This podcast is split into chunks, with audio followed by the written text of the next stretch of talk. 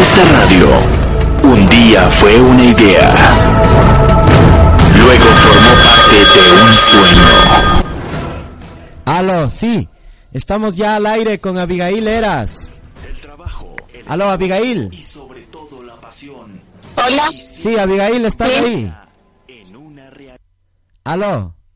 ¿Estás al aire ya? ¿Qué tal? Sí. Hola, Abigail, ¿cómo estás? Hola, ¿Sí me ¿cómo escuchas? Muy bien. Bueno, no alcanzo a escuchar muy bien. El audio está un, poquito malo. Vale, aquí te escuchamos muy bien, estás saliendo al aire muy bien, no te preocupes. Bueno, tú eres una de las de las de los jóvenes, una de las jóvenes que, mm, que fueron apresadas por por el gobierno de Correa, acusadas de de algunos delitos graves, ¿no? Su caso fue conocido como el caso de los 10 de Luluncoto. Bueno, yo quisiera empezar esta entrevista primero que nos hagas una pequeña introducción de qué delitos fueron eh, los que por los que ustedes estuvieron acusadas, incluso estuvieron en la cárcel y fueron condenadas. Bueno, sí, este, mi nombre es Abigail Eras. Yo soy una de la de los 10 de Luluncoto, así nos de- denominó nuestro pueblo. Nosotros fuimos 10 jóvenes activistas que el día 3 de marzo del 2012 nos reunimos en un departamento en la ciudad de Quito, la capital de Ecuador, este, para discutir temas que tienen que ver con la vida política de nuestro país.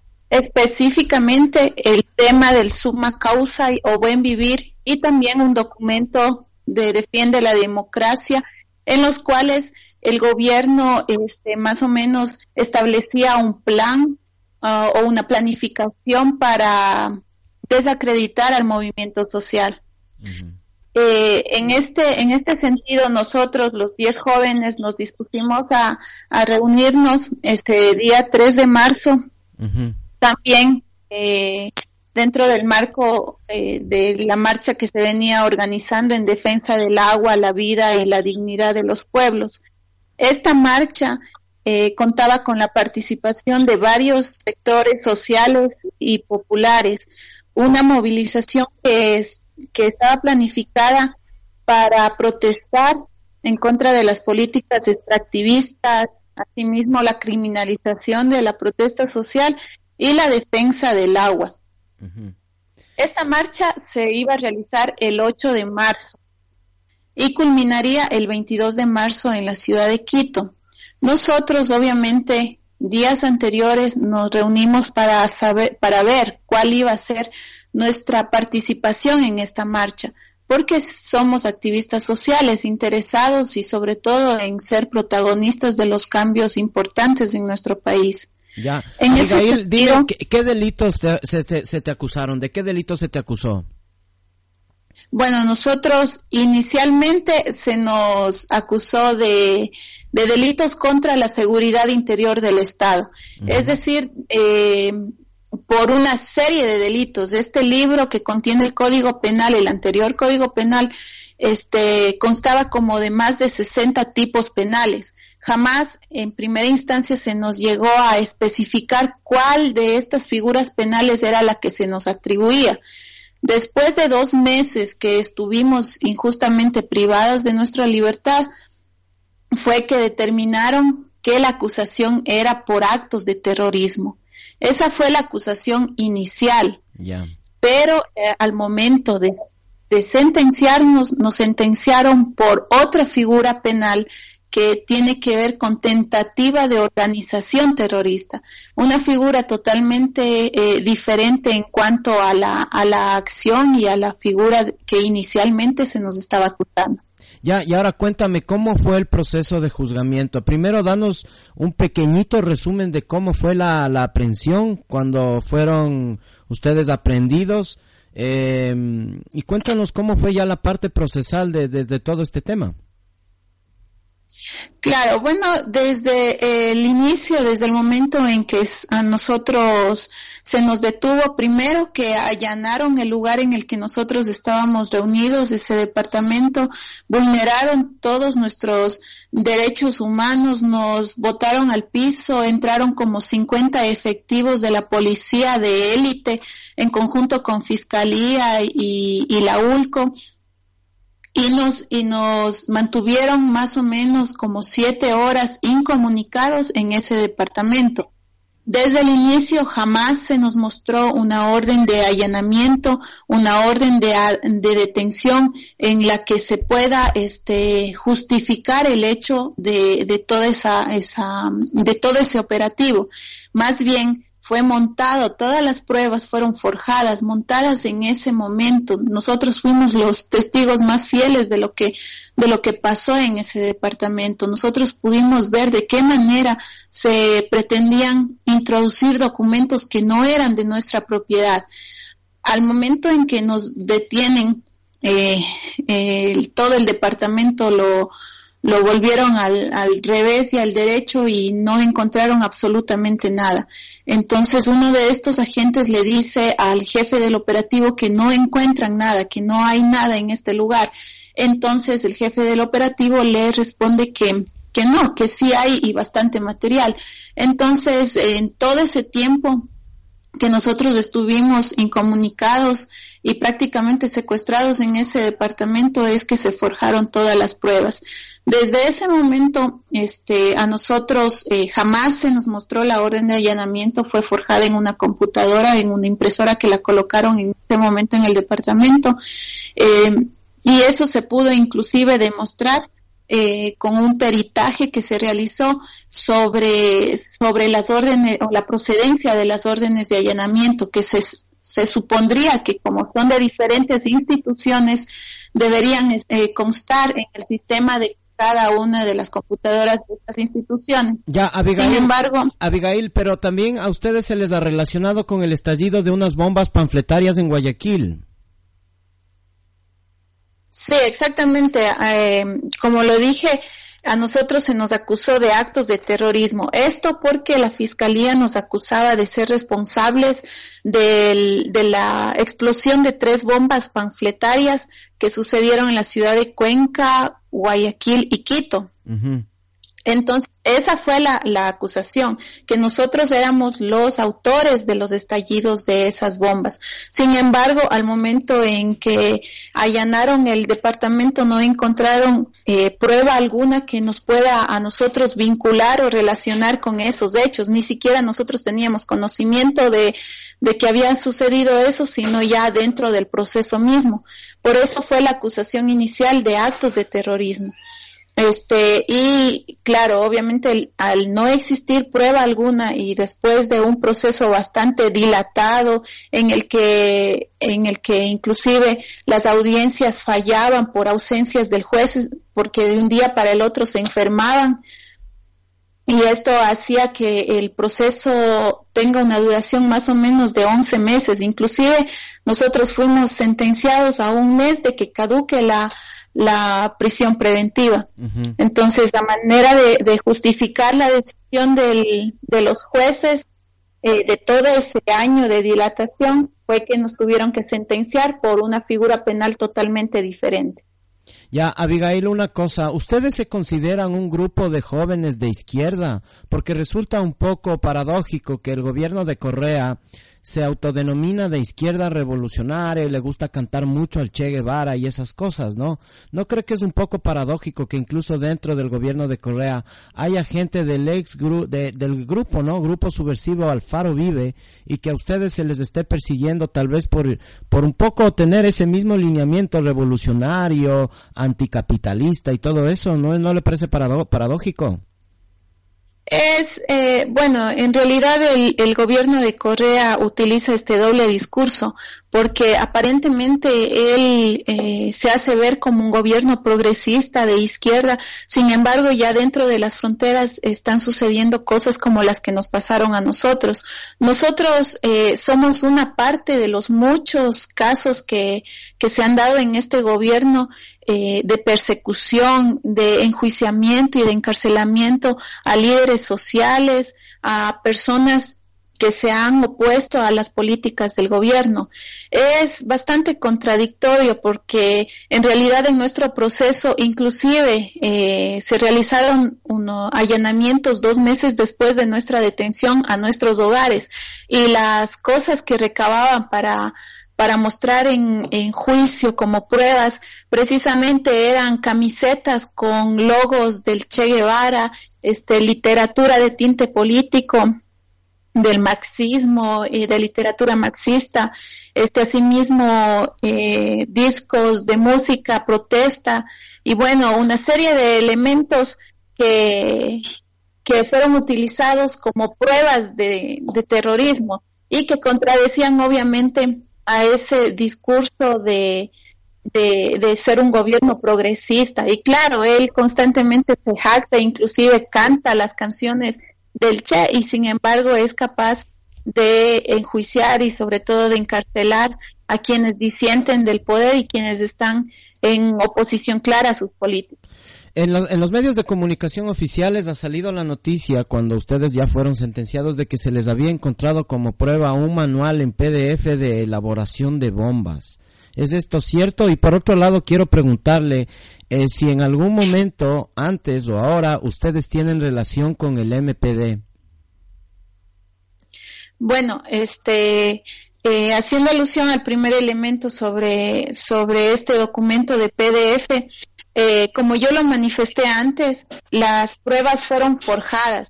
Inclusive en una de las computadoras se encontraron este tipo de manuales pero resulta que en el, eh, el analista en, y experto en cuestiones de tecnológicas y de sistemas de computadora, eh, en la misma audiencia se pudo verificar que eh, habían documentos que habían sido modificados, es más, creados el mismo día de la audiencia, o sea, la inoperancia también y la manera de actuar eh, saben decir que ningún, ningún delito es del todo limpio, siempre se va a dejar alguna huella. En este caso, el montaje dejó esa huella porque precisamente ese documento fue elaborado en, en momentos anteriores a que se realizara la audiencia y tome en cuenta que nosotros no estábamos en poder de esa de, de esas computadoras eso ya estaba dentro de fiscalía fue objeto de peritajes y, demás y con relación a su vinculación al al movimiento ex movimiento popular democrático qué qué tiene que decir al respecto bueno, este, debo señalar que también eh, mi persona, por ejemplo, eh, no está vinculada con ningún partido político. Nosotros jamás hemos estado adscritos a ningún partido político. Este, inclusive los otros, los otros muchachos tampoco están adscritos a, ningún partido político y más aún al movimiento popular democrático, al que sí se nos hacía relación porque eh, este movimiento ha sido eh, criticado, desacreditado y y prácticamente este todos sus militantes han sido discriminados en razón de pertenecer a un movimiento que ha sido constituido legalmente. O sea, eh, y también quiero preguntarle ya para terminar esta primera parte de nuestro diálogo, quiero preguntarle eh, ahora que ya ha pasado el tiempo, que tal vez haya un giro político en el Ecuador, las materias primas han caído, vemos que el modelo y el milagro ecuatoriano que planteó Correa no era tal y que incluso el día de antes de ayer Correa dijo que ya no se iba a reelegir en el 2017. Yo le planteo la siguiente pregunta. Si nos enfrentamos a futuro hacia un cambio en la política ecuatoriana, podríamos decir que ustedes tendrán un espacio para que se para que se revea este juicio y no sé si tienen en mente volver a reabrir el caso para pedir justicia. Bueno, nosotros actualmente eh, continuamos con el proceso abierto, estamos esperando a que se nos fije fecha para la audiencia de casación y con esto se culminaría ya las eh, las instancias a las que nosotros podemos acudir a nivel nacional. Nosotros desde el primer día, a los 10 del Uluncoto, planteamos que tienen que declarar eh, nuestra inocencia, puesto que nuestro honor ha sido mancillado, hemos sido eh, objeto de discrimen, hemos sido objeto de persecución.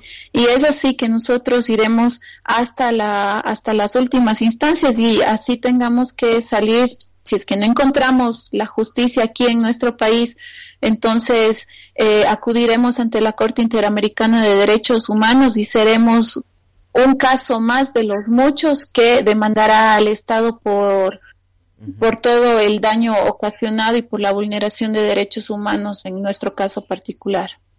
Bueno, Abigail, después quiero pasar a la otra parte que como le había comentado, me gustaría que, que abordemos el tema de Saraguro. ¿No? Hay mucha gente que aquí en Europa, los ecuatorianos que vivimos aquí, no estamos muy enterados.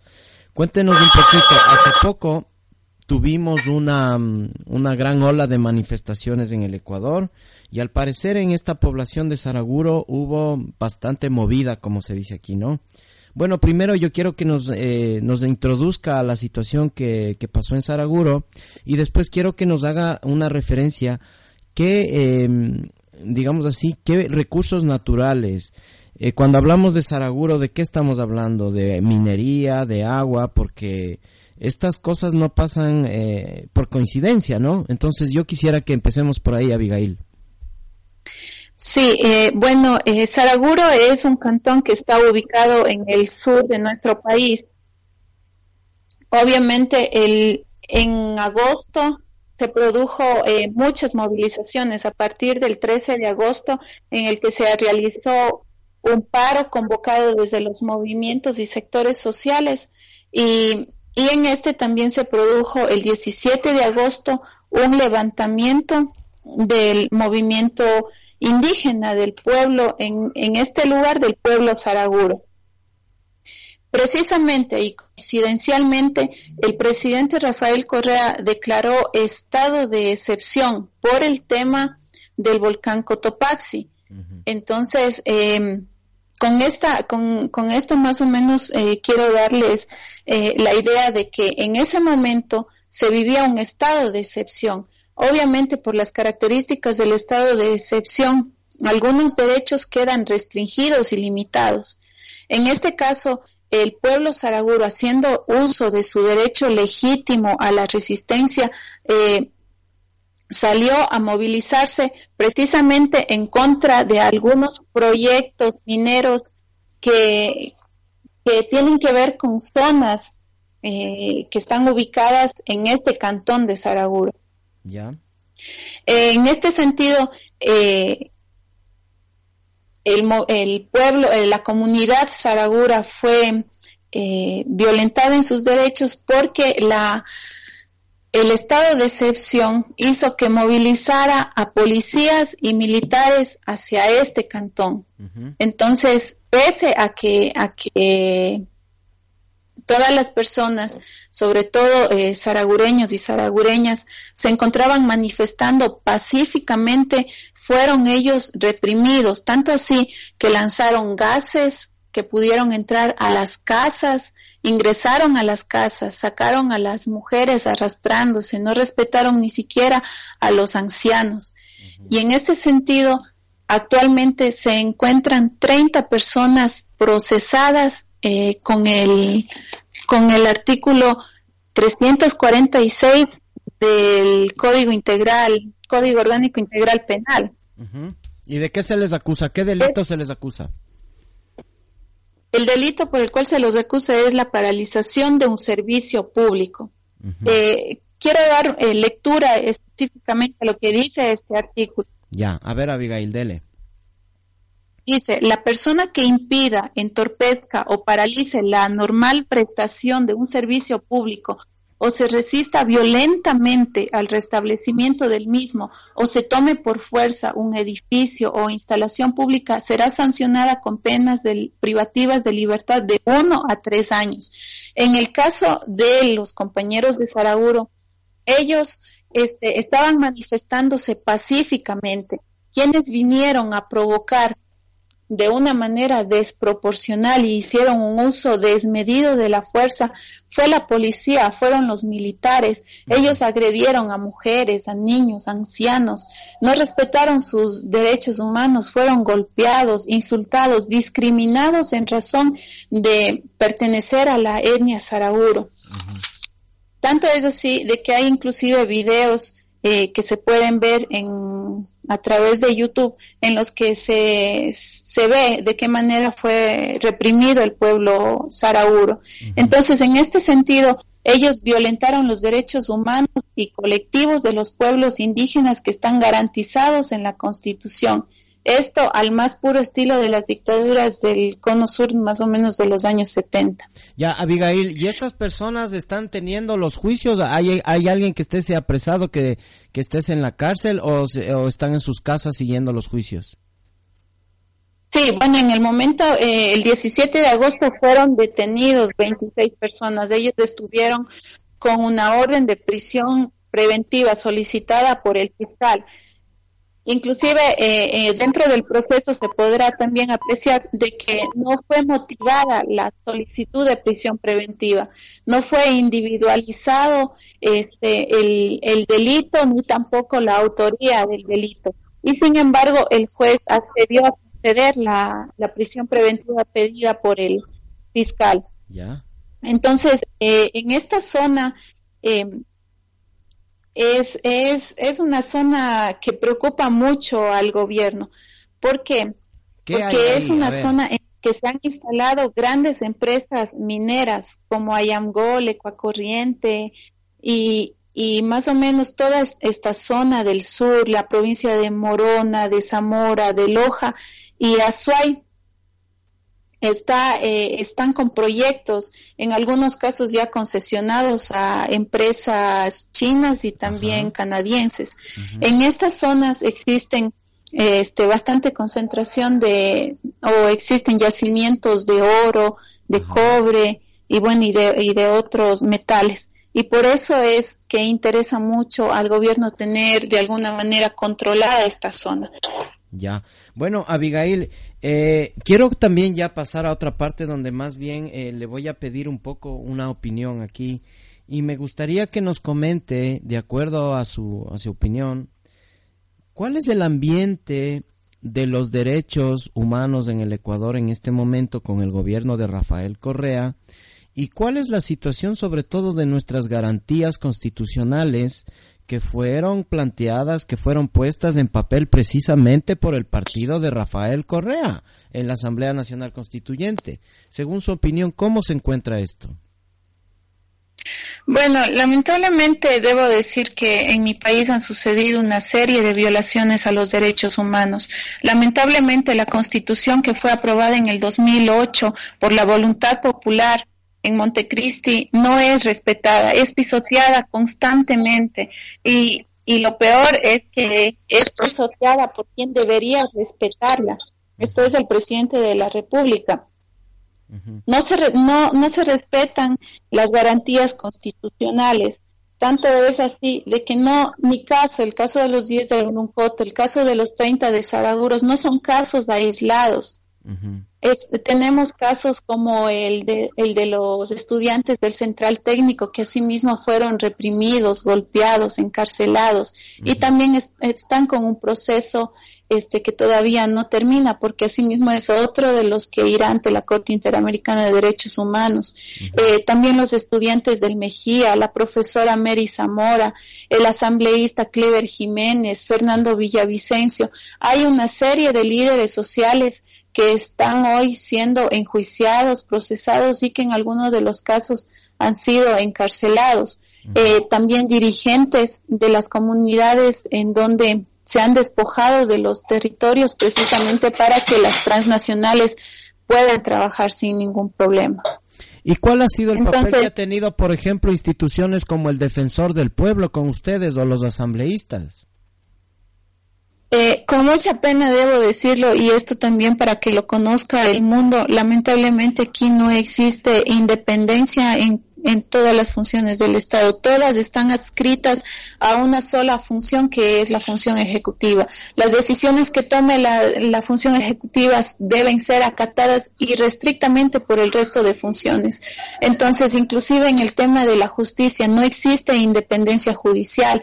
Este, la Defensoría del Pueblo que se supone que está para defender al pueblo resulta que no defiende al pueblo sino al Estado no ha respondido a las exigencias y a las peticiones de los movimientos sociales o de los ciudadanos que han acudido a pedir o a solicitar ayuda a esta institución para que pueda ser protegidos sus derechos. No, no, no los, no los hacen caso, no dan cabida y, y hasta, hasta el momento, inclusive hace pocos días, eh, un dirigente de, de Unidad Popular también fue condenado a 15 días de prisión eh, por, eh, por emitir reflexiones acerca del, de, ciertos funcionarios que tienen a sus familiares trabajando en, en las instituciones del Estado, algo así como la existencia de nepotismo.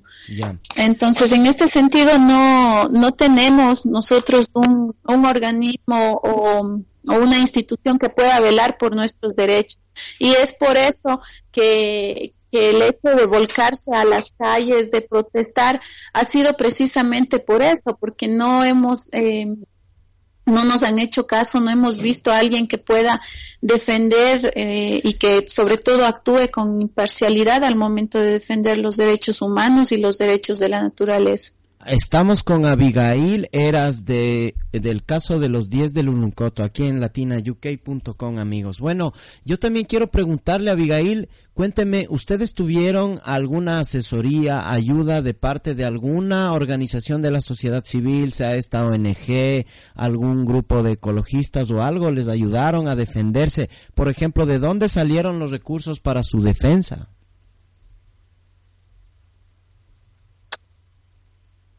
Aló, Abigail. Bueno, eh, sí, aquí estoy. ¿Me escucha? Sí, sí, la escucho muy bien. Siga. Ya. Bueno, este sí, hubo mucha solidaridad en nuestro caso porque como dije anteriormente, las pruebas fueron montadas y, y realmente todo el mundo se pudo dar cuenta de la injusticia que estaba sucediendo en, en nuestro caso. Este, tanto fue la solidaridad inclusive que eh, el Colegio de Abogados del Pichincha, el Colegio de Abogados también del Guayas, asimismo algunos profesionales en derecho, este, pusieron sus conocimientos a, nuestra disposición. E inclusive asimismo se organizaban peñas solidarias para tratar de, de sacar fondos para el tema de de pagar también en algo los, los viáticos, porque todo el, el proceso se llevó de tal manera eh, que, que, obviamente involucraba eh, gastos. De ahí la solidaridad se hizo presente desde, desde todos los lados, sobre todo desde el lado de los sectores sociales y populares de nuestro país. Abigail, y ahora ya para terminar, de cara al futuro, ¿ustedes cómo ven la situación? Sin duda nos estamos acercando a un punto de quiebre en la vida política ecuatoriana, porque Correa, como le decía antes, eh, ha dicho que para ya no va para el 2017 y vemos una crisis económica bastante complicada a la vuelta de la esquina y sin duda veremos un cambio político, ¿no? Tal vez en el corto o medio plazo. Y yo quiero preguntarles si ustedes tienen en mente participar en política o si tienen en mente, digamos, formar parte de toda esta nueva oleada de movilizaciones que, que han anunciado algunas organizaciones sociales.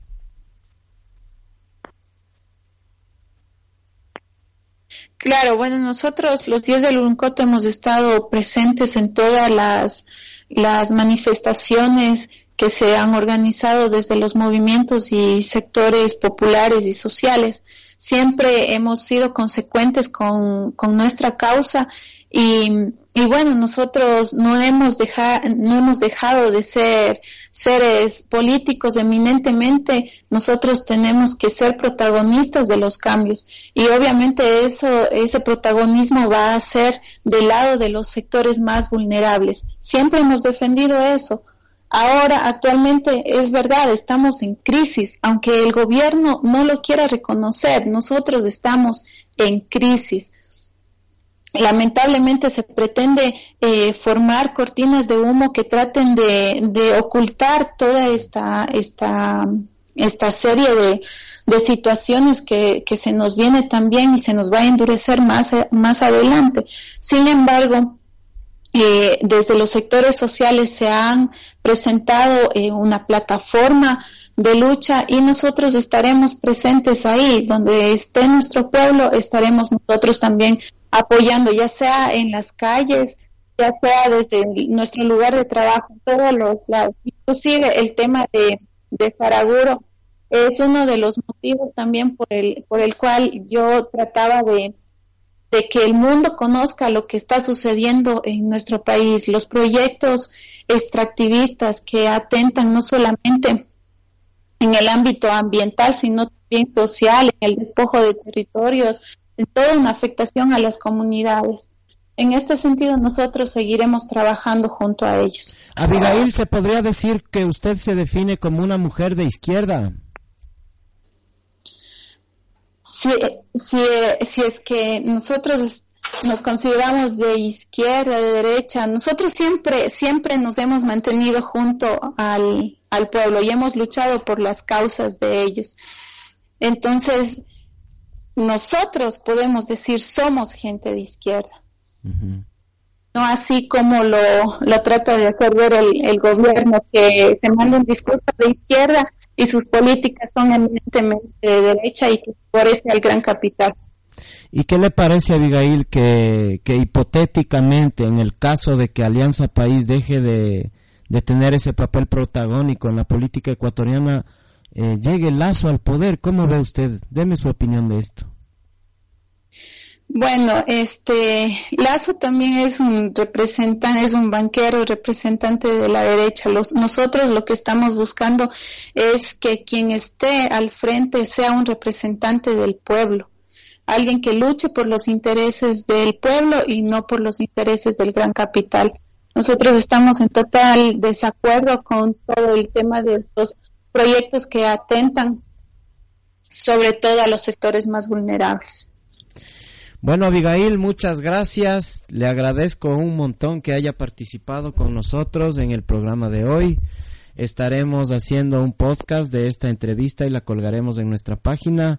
Y sin más, eh, le agradezco mucho y despídase de nuestra audiencia y mándele un saludo a todos los ecuatorianos que estamos acá en Europa.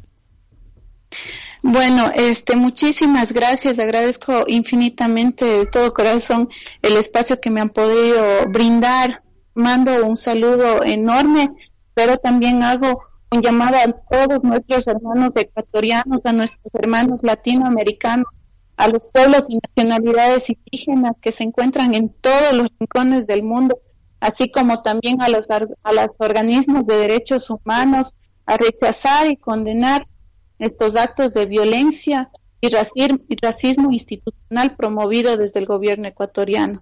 Nosotros los 10 del Uncoto estaremos siempre con el pueblo. Por ello, por ello estuvimos el día 3 de marzo y por ello continuamos también luchando el día de hoy. Un saludo inmenso desde Ecuador, desde Cuenca específicamente. Así es amigos, era Abigail Eras aquí en latinauk.com. Hacemos una pequeña pausa y seguimos compartiendo la mejor, la mejor información desde Madrid para Londres y todo el mundo. Latina Latina